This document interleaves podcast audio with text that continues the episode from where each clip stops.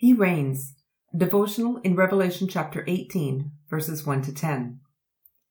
We've come to a chapter where we need to understand the symbols before we can talk about what's going on. When we think of Babylon, we mostly think of the ancient society that was run by Nebuchadnezzar.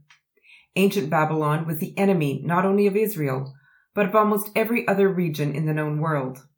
Babylon was powerful, violent, dominant, and wealthy. It consumed other societies by conquest. But once inside, the people saw the real danger of Babylon. It was beautiful. Babylon had everything you could imagine and want. It was luxurious, permissive, and lucrative. Who wouldn't want to live in Babylon? John knew his cultural background.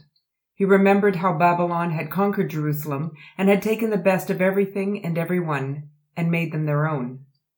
John understood that the Babylon he saw before him in chapter 18 wasn't ancient Babylon, but another Babylon, one that looked a lot like Rome.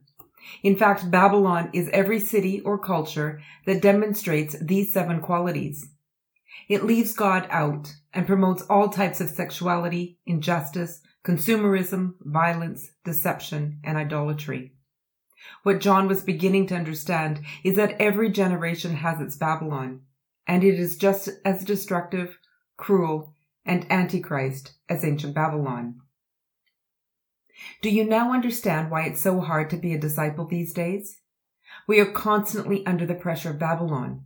We study under its pressure. We are entertained under its pressure. We work in Babylonian businesses, hospitals, and schools.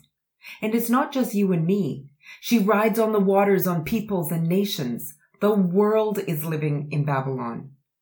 We can't escape Babylon.